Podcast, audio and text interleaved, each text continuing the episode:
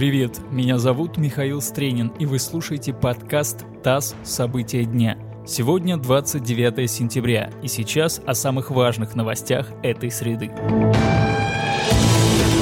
Основатель и гендиректор компании Group IB Илья Сачков был арестован по подозрению в государственной измене. Group IB работает в сфере кибербезопасности. Это один из самых известных игроков на российском IT-рынке. Во вторник в московском офисе компании прошли обыски. По статье о госизмене Сачкову грозит до 20 лет лишения свободы. Материалы дела против него засекречены. Источник в правоохранительных органах заявил, что предприниматель работал на иностранные спецслужбы и передавал им данные, составляющие гостайну. Сам Сачков вину не признает.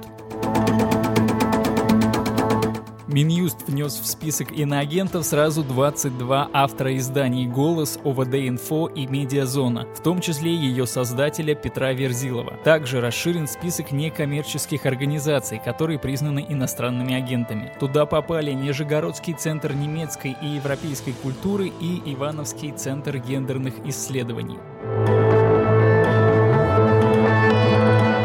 Следователи допросили вице-президента Сбербанка Марину Ракову по делу о мошенничестве в особо крупном размере. Об этом сообщил источник в правоохранительных органах. По его данным, дело может быть связано с работой Раковой в Министерстве просвещения, где она полтора года занимала должность замминистра. В Сбербанке Ракова с марта 2020 года курирует работу дивизиона цифровые образовательные платформы. Там заявили, что вопросы к вице-президенту не связаны с ее работой в банке.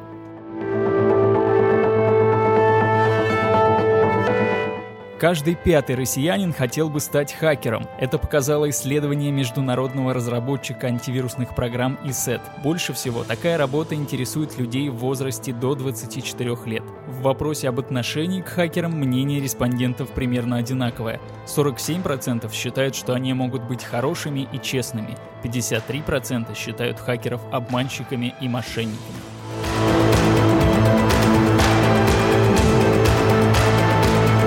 Это подкаст ТАСС «События дня». Эти и другие новости читайте на нашем сайте и в наших соцсетях.